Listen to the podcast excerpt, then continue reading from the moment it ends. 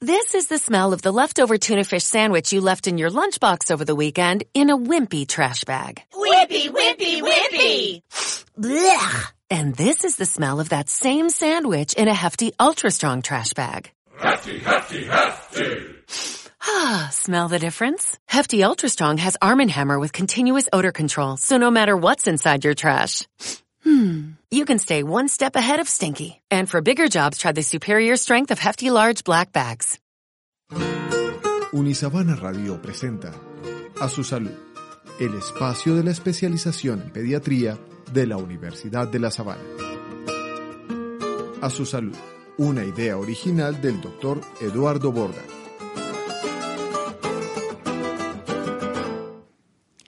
Buen día para todos. Les damos la bienvenida a Su Salud, un espacio que busca acompañar a los padres en la crianza de los niños a través de temas de la cotidianidad. Mi nombre es María Belén Tobar, soy pediatra, coordinadora del programa de especialización en pediatría de la Universidad de La Sabana. Hoy nos acompañan Andrés Montoya y Ariana Rojas, ellos son residentes del primer año de pediatría de la universidad, y Gabriel Ariza, quien está haciendo su último año de la carrera de medicina. Además, tenemos una invitada muy especial, es la doctora Carmen Graciela Zamora. Ella es pediatra, docente de la Universidad de La Sabana y referente de infancia de la Secretaría Distrital de Salud. Muy bien, el día de hoy hablaremos sobre la infección respiratoria aguda, un tema que consideramos de gran importancia, sobre todo en el ámbito pediátrico, dada su alta frecuencia en los niños y muchas veces pues la severidad. Comencemos entonces, Andrés. Claro que sí, doctora. Cordial saludo para todas las personas que nos escuchan. Primero contarles que esta afección y no es... Primero contarles que esta es una afección y, no es una enfermedad. Se trata de un grupo de enfermedades que afectan el aparato respiratorio. Utilizamos el término aguda porque duran menos de dos semanas y la gran mayoría son causadas por virus, solo un pequeño 5% por bacterias. Y acaba el primer mensaje del día de hoy. Casi ninguna infección necesita antibióticos. Por estos, porque estos no les hacen nada a los virus, mientras que si nos exponemos a que se genere resistencia, pues vamos a estar en un inconveniente. Esta situación empeora cada día más, Gabriela. Es cierto, Andrés, es algo muy preocupante que se vista con el simple hecho de no automedicarnos. Además, porque casi todas estas infecciones son leves y no generan mayor riesgo, pero pueden complicarse y amenazar la vida, especialmente en nuestros niños menores de 5 años, por lo que es importante siempre acudir al experto en pediatría para que evalúe al niño y diagnostique adecuadamente la enfermedad. Así que saludando y con la primera pregunta a nuestra invitada, la doctora Zamora. Doctora, ¿qué impacto tienen estas enfermedades en nuestros niños? Bueno, eh, primero que todo, quiero agradecerle a la doctora María Belén, a los doctores Andrés, Ariana y Gabriela por invitarme a este programa Su Salud y sobre todo por eh, invitarme a hablar de un tema tan de tanta importancia en este momento en el que estamos eh, en el segundo pico epidemiológico en Bogotá y a nivel nacional. Con respecto a la pregunta que me haces, Gabriela, de cuál es el impacto que produce estas infecciones a nivel pediátrico, te voy a dar unos datos iniciales que son los que nos da la Organización Mundial de la Salud con respecto a que sigue siendo la cuarta causa de muerte a nivel mundial. Y en el 2019, no vamos a hablar de 2020 y 2021 porque sabemos claramente que estábamos en época de la pandemia y el comportamiento fue diferente, pero teniendo en cuenta el año 2019, eh, podemos decir que eh, a nivel mundial murieron aproximadamente dos millones y medio de personas por infecciones respiratorias bajas eh, y que eh, en Bogotá, como para decirte qué está sucediendo en este momento, a semana 34, que es hasta el 27 de agosto, eh, aproximadamente un millón trescientos mil personas consultaron, eh, no solo niños, sino todas las personas. Eh, a cualquier centro de, atención eh, por infecciones respiratorias. De eso, aproximadamente 350 mil fueron niños menores de 5 años. Y lo más eh, preocupante es que ha habido un aumento considerable de muertes por infecciones respiratorias en menores de 5 años si comparamos con el año 2019. por lo tanto, pues como tú dices, esto nos genera un gran impacto en esta población. Son datos muy importantes los que nos da la doctora. También debemos saber entonces que los niños pueden tener una combinación de varios síntomas al presentar estas enfermedades, entre los cuales resaltamos los estornudos, la tos, la congestión de la nariz, los mocos, el dolor de la garganta, pueden también presentar ojos llorosos y por supuesto fiebre. Los niños pueden adquirir estas infecciones principalmente a través del aire contaminado y este riesgo de contagio se aumenta por condiciones eh, ambientales generando las épocas de alta propagación. Doctora Zamora, si quiere, profundicemos un poquito acerca de los picos respiratorios. Bueno, Ariana, para dar respuesta a tu pregunta, eh, quiero decirte que habitualmente estos eventos de interés en salud pública eh, tienen un seguimiento cercano para ver cómo se están comportando. Con la infección respiratoria, lo que se ha visto a través del el tiempo eh, es que en el año, habitualmente en Bogotá y en, en el territorio nacional en general, por el cambio climático relacionado también con el aumento en las precipitaciones y con el enfriamiento, digámoslo así, del clima y, también a veces relacionado con la calidad del aire. Eh, en los meses de marzo, abril, mayo y junio hay un aumento importante del número de casos de infección respiratoria, que es lo que llamamos el primer pico epidemiológico para la infección respiratoria, y un segundo aumento de casos en los meses de septiembre, octubre y noviembre. Eh, es, ¿Por qué es importante tener claro esta, esta presentación de la infección respiratoria? Porque ya reconociendo que en ese tiempo van a presentarse el mayor número de personas que consultan por infección respiratoria, primero, desde la atención primaria se deben dar recomendaciones para prevenir eh, estos eventos y segundo, las instituciones eh, se deben preparar para dar respuesta a la atención de las personas que consultan. Eh, de ahí la importancia que nosotros hablemos de estos picos epidemiológicos, pero sobre todo de la forma de cómo controlarlos, que es lo que a nosotros eh, más nos interesa. Bueno, creo que nos quedó muy clara la explicación de la doctora, pero también tenemos que mencionar que hay factores protectores como lo son la lactancia materna y un adecuado estado nutricional, y también factores de riesgos que tenemos como la exposición a tabaco o cigarrillo cuando se convive con un fumador o se recibe lo que llamamos humo de segunda mano. Tampoco tenemos que pensar que solo nos afecta el humo, también hay partículas tóxicas que quedan en las superficies, incluso en el pelo y en la ropa de las personas que fuman. Esto lo llamamos humo de tercera mano, así que la mejor manera de cuidar a nuestros pequeños es abandonar el cigarrillo o pues no empezar a consumirlo. ¿Qué más tenemos, Ariana? Pues Andrés, hay otros factores de riesgo que tienen que ver con la vivienda y con la ventilación, así como con la cantidad de personas que viven en un hogar. Por ejemplo, hay mayor riesgo si se tienen menos de tres ventanas y si hay hacinamiento, es decir, cuando hay más de tres personas compartiendo habitación, así como también cuando el piso es de tierra. Estos temas tomaron importancia luego de la aparición del COVID, que dejó muchas enseñanzas, pero esta pandemia también ha traído varios inconvenientes a nuestros niños. Doctora Zamora, ¿cómo ha sido esta afectación? Bueno, Ariana, me preguntas qué pasó durante la pandemia y cuál fue el impacto. Pues como ustedes saben, eh, durante la pandemia hubo un aislamiento eh, preventivo de, la población en general, pero sobre todo de la población menor de 5 años. Los colegios se cerraron, dejaron de, asistir los niños al colegio, eh, el uso del tapabocas y todas las medidas de prevención que se utilizaron, que han demostrado ser muy efectivas, como el uso del tapabocas, la higiene de manos, el distanciamiento, la etiqueta de tos, hicieron que los niños no se expusieran a los virus que habitualmente circulan, eh, claro, orientado a que no se expusieran al COVID, pero también orientado a, no a, la exposición de otros virus. Entonces, ¿qué pasó?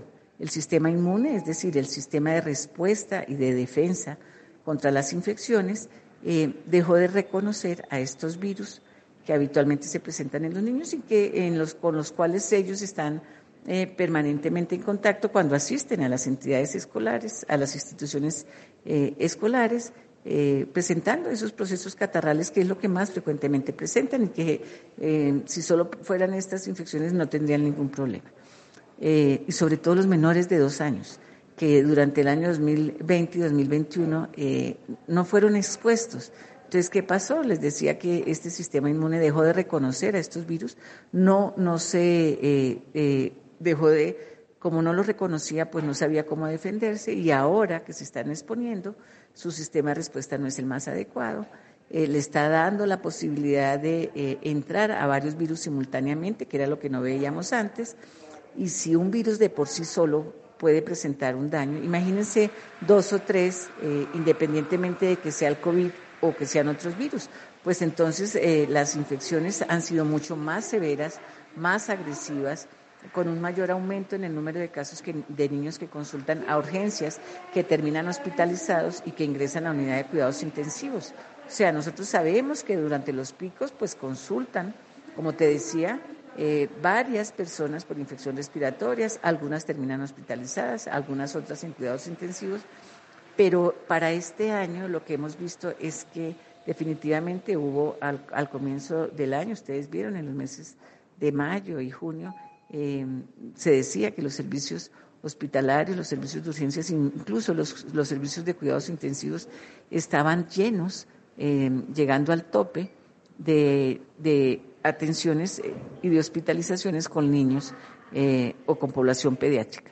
Entonces, pues sí, desafortunadamente la pandemia y todas esas medidas que nosotros generamos con el deseo de proteger a, la población en general, hicieron que los niños perdieran esa, esa respuesta natural que ellos tienen para, para la infección respiratoria y ahora eh, quedaron desprotegidos. Entonces hay que proteger, en este momento hay que evitar que ellos se expongan, eh, en lo posible intensificar todas estas medidas que tanto se, se trabajaron y se realizaron de una forma adecuada durante la pandemia para que nuestros niños no se contagien y, y aprendan de a poquito nuevamente a restablecer este sistema de defensas y se protejan contra las infecciones respiratorias.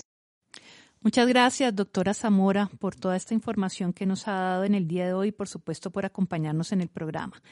Vamos a hacer una pequeña pausa y en nuestra siguiente sección hablaremos sobre cómo prevenir la infección respiratoria y aquellas medidas que podemos tomar en casa mientras hacemos una consulta adecuada. Ya regresamos con ustedes. Continuamos en A Su Salud.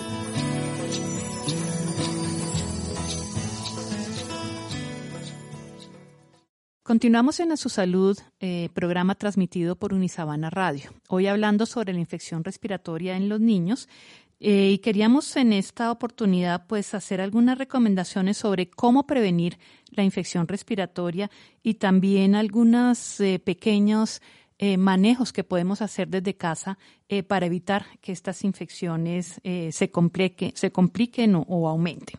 Comencemos entonces hablando un poco al respecto, Gabriela. Así es, doctora. Tenemos varias estrategias que nos ayudan a mejorar el estado de salud de nuestros niños. Me gustaría empezar hablando de una de las principales estrategias de prevención que debemos tener en cuenta, que es la vacunación de nuestros niños, ya que con un esquema de vacunación completo en los diferentes grupos de edades, desde recién nacido hasta los 5 años, estamos evitando el contagio de enfermedades graves. De acuerdo contigo, Gabriela. La vacunación en nuestros niños es un pilar fundamental, por lo que es importante incentivar a los padres que nos escuchan a que asistan a estas jornadas de vacunación que nos brinda el gobierno. Otra medida muy importante es el lavado de manos de todos los miembros de la casa, ya que con esta sencilla práctica podemos eliminar los microorganismos que traemos de la calle. Debemos recordar que tenemos cinco momentos claves en el lavado de manos. El primero es después de ir al baño, después de cambiar el pañal de los niños. También tenemos que tener en cuenta la manipulación de alimentos, la cocina, antes de comer, después de estar en contacto con algún tipo de desecho o inclusive después de toser, estornudar y sonarse la nariz. Doctora, hemos escuchado acerca de la importancia de tener un ambiente propicio en casa para la crianza de nuestros niños. ¿Quisiera usted ampliarnos el tema de los fumadores y la repercusión en estas enfermedades? Para dar respuesta a esta pregunta que me haces, creo que antes de hablar de los efectos del tabaquismo dentro de una casa para los niños que conviven con los fumadores, habría que hablar de lo que sucede antes de que estos niños o niñas nazcan. Sabemos claramente que eh, si una mujer está en estado de embarazo y es fumadora, eh, la afectación que puede producir en el feto eh, se va a ver reflejada en el, en el retardo en el crecimiento o incluso en afectación sobre el sistema nervioso, principalmente en el cerebro. ¿Eso que, eh, cómo se traduce? Pues cuando el primero que puede haber partos prematuros, eh, segundo, que podríamos encontrar recién nacidos con bajo peso al nacer, que ya es un riesgo no solo para infección respiratoria, sino para otras entidades. eh, como las enfermedades gastrointestinales y, otras eh, situaciones que pueden llegar a ser críticas en el recién nacido. Eh, pero además un aumento en la presentación de infecciones respiratorias en este grupo, en el recién nacido, que es una población de alto riesgo para muchos otros eventos, como te decía. Ahora, si encontramos fumadores en, en, la casa, lo que nosotros vamos a llamar los, el humo de segunda mano y tercera mano, que tú muy bien lo describiste, eh, eh, los efectos que tienen en el niño o la niña es que van a producir una inflamación eh, crónica de la vía aérea, o sea, por largo tiempo, y esto se traduce en que el niño va a hacer episodios, tos prolongada, que se puede presentar también episodios recurrentes de asma, aumento en, las, en la presentación de infecciones respiratorias, no solo bajas, sino también altas, como la otitis, pueden llegar a producir más frecuentemente neumonías o bronquiolitis pero además hay que tener claro que no solo produce eh, eh, afectaciones a nivel del tracto respiratorio, sino que puede llegar a producirse también afectaciones del tracto eh, cardiovascular. Nosotros lo hemos visto y se ha podido demostrar que no solo la presencia del, del, del humo de segunda o tercera mano, sino la contaminación del aire de intradomiciliario que puede ser ocasionado por esa falta de ventilación y por la cocinar dentro de la casa con eh, productos como la leña o el carbón, lo que uno ya la biomasa, eh, pueden afectar claramente todo lo que tiene que ver con eh, las afecciones respiratorias y con, como te decía, las afecciones del tracto cardiovascular. De ahí la importancia que, se promueva el no tabaquismo desde antes de la gestación durante la gestación y posterior eh, para que los niños no se, no se expongan a este, a este tipo eh, de productos. Muy interesante lo que nos acaba de compartir la doctora Zamora acerca de la relación del humo de cigarrillo con la prevalencia de enfermedades respiratorias. Además, es también muy importante ante algún familiar con síntomas respiratorios como tos o estornudos insistir en el uso de tapabocas y el lavado de manos. Ahora, hablemos acerca de la estrategia ABC. Esta es una estrategia que nos ayuda a recordar de forma sencilla las tres primeras reglas que debemos seguir cuando inician los síntomas respiratorios en casa. A. De alimentación adecuada. En todo menor de seis meses, continuar la lactancia materna exclusiva. Y una vez inicie la alimentación complementaria, procurar dar alimentos suaves, cocidos o en papillas. Lo anterior también porque probablemente tengan la garganta inflamada o irritada después de estas eh, infecciones respiratorias. B. De bebidas abundantes. Para facilitar la expulsión de moco o flemas. Es importante darle abundante líquido, principalmente agua, para poder disolver este moco y poder eh, facilitar su expulsión. C. De consulta oportuna. Es importante reconocer los signos de alarma para consultar al servicio de urgencias. Este es un tema que ya abordaremos más detalladamente más adelante. Esta estrategia es importante que la recordemos en casa. Ahora bien, para el manejo de la fiebre, que la, mostramos como una temperatura mayor a 38 y el malestar general, se recomienda el uso de acetaminofén según la prescripción médica. Otro síntoma que es relevante es la congestión nasal, ya que esta tiene varias implicaciones en los bebés y es importante ya que ellos no pueden respirar por la boca, por lo que van a tener dificultad para respirar. Además, recordemos que la secreción nasal puede repercutir a nivel de los oídos, dando como consecuencia una infección del oído y la acumulación del mismo puede terminar en una sinusitis. Por esto debemos aprender a eliminar esta secreción, especialmente en menores de tres años, ya que ellos aún no son capaces de limpiarse por sí solos. Así es, Gabriela. Para esto son muy útiles los lavados nasales con suero fisiológico. Si tenemos un nene menor de tres años, bastará con dos centímetros de una jeringa en cada fosa nasal y para mayores de 3 años se puede usar hasta 5 centímetros. Esto se puede hacer de acuerdo a la necesidad cuando veamos congestión nasal, pero también a horarios muy importante antes de la comida y antes de acostarse. Para concluir con la sección de tratamiento, quiero dejar una recomendación clara y es la no automedicación. Es bastante importante este tema, ¿cierto, doctora? Sí, muy importante, nunca prescriban medicamentos a sus hijos que no hayan sido formulados directamente por el pediatra o por el médico general. Y otra recomendación, Andrés, con respecto al lavado nasal es que se haga con mucha suavidad y no a presión, ¿no? Porque también el lavado puede generar complicaciones. Muy bien, creo que debemos poner en práctica todas estas recomendaciones que nos han dado.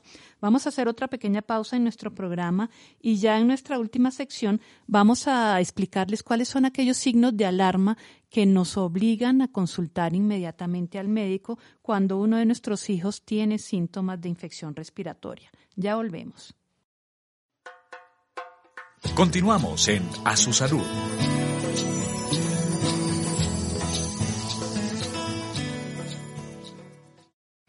Continuamos en A Su Salud, en esta oportunidad hablando sobre infección respiratoria aguda en niños.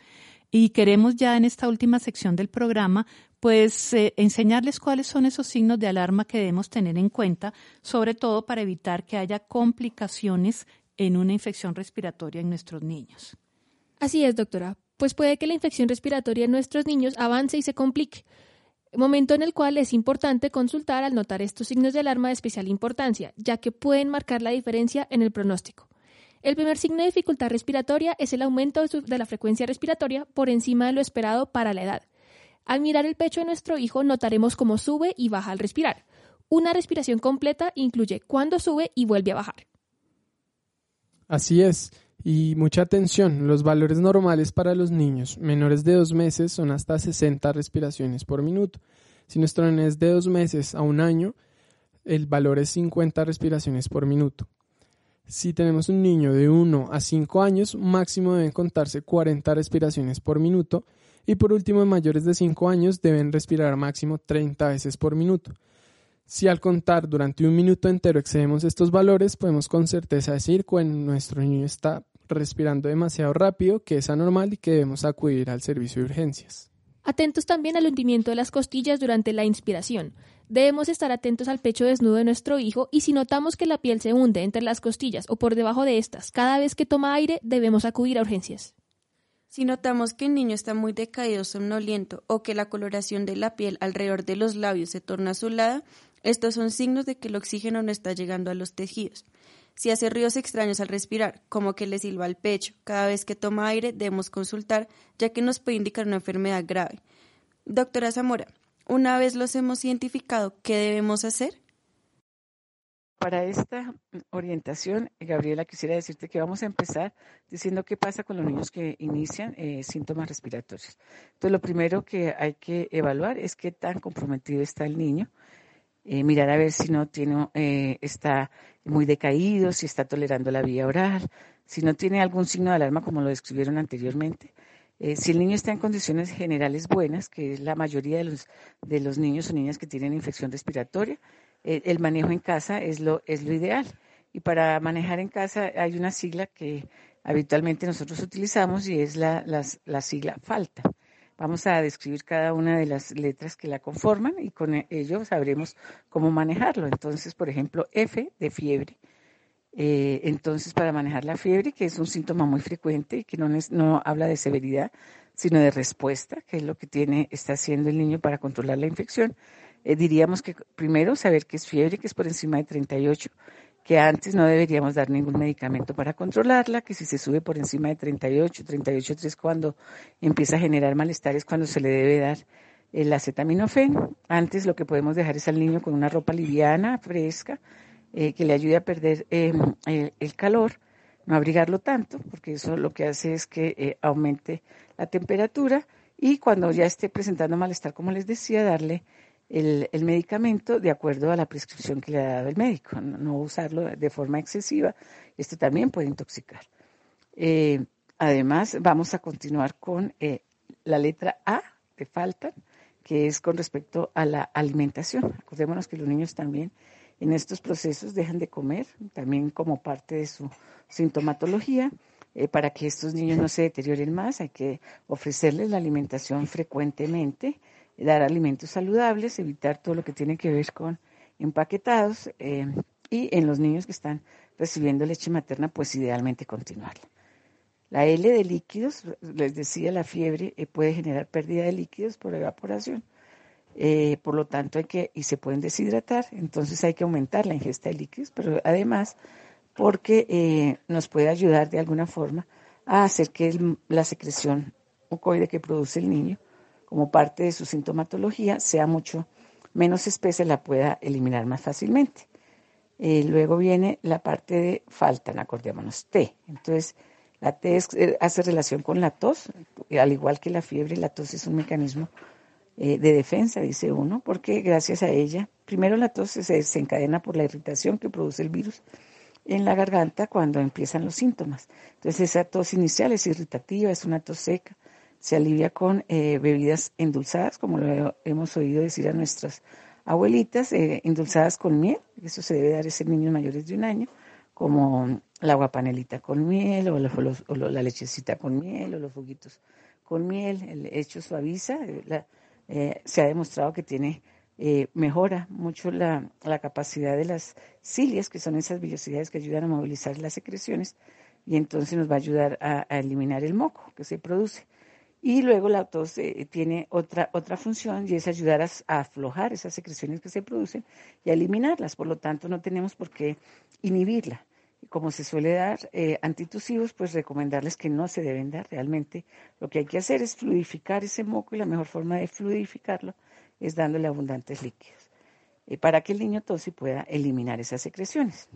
Luego viene la A de signos de alarma, que también ustedes los han descrito muy bien entonces consideramos que un niño tiene un síntoma de alarma cuando deja de comer, cuando vomita todo, cuando está eh, totalmente decaído y no quiere responder a nada, así le quiten la así no tenga fiebre, cuando eh, hace movimientos eh, que nosotros llamamos convulsiones, que no son, no deberían ser consideradas como normales, sino que son un síntoma de alarma y en la infección respiratoria cuando el niño está respirando o más rápido, que ya lo describieron también muy bien, o se le hunden las costillitas. Cualquiera de esos signos son eh, motivo para consultar de forma inmediata. No tenemos que esperar hasta el otro día si se lo notamos en la noche. Tenemos que consultar inmediatamente. Si eso no se hace de forma inmediata, podemos llegar de forma eh, tarde a la institución de salud y hacer que las intervenciones que se hagan ya no tengan ningún efecto. Y al finalizar está la N de nariz, que es eh, la parte de las secreciones nasales, que tampoco requieren un medicamento para eliminarlas y que lo que nosotros debemos hacer, como también lo describieron muy bien, es el lavado nasal. Entonces acuérdense, falta. Esa palabrita nos va a ayudar a orientar nuestras acciones para el manejo en casa de los niños. Sin olvidar y decirles que lo más importante, una vez identifiquen los síntomas, es aislar al niño o a la niña, o sea, si está asistiendo al jardín, no llevarlo. Primero, para poder darle los cuidados que se requieren para que la eh, enfermedad no genere problemas eh, mm, o deteriore más el estado general del niño. Y segundo, para no contagiar a otras personitas que podrían no estar tan bien como el niño y enfermarse gravemente. Entonces, el aislamiento en casa, el uso del tapabocas de forma inmediata si el niño es mayor de dos años y cualquier persona en la casa que tenga síntomas respiratorios lo debe usar. Vuelvo y les repito, esto con el ánimo de evitar la transmisión de los virus a otras personas que pueden llegar a afectarse de una forma peor. Y eh, el lavado de manos continuos, también por la misma razón que ustedes eh, oyeron a nuestros doctores, eh, para evitar la transmisión a través de las manos de estos gérmenes y ese aislamiento, eh, el tiempo que eh, permanezcan los síntomas para contagiar, para evitar contagiar a otras personas.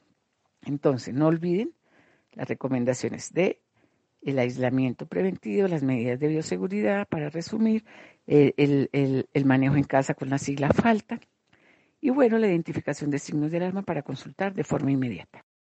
Pues muchas gracias, doctora Zamora, por acompañarnos en el día de hoy y por todas las recomendaciones y aclaraciones que nos hizo acerca de la infección respiratoria en los niños que comenzaremos a poner en práctica desde ya.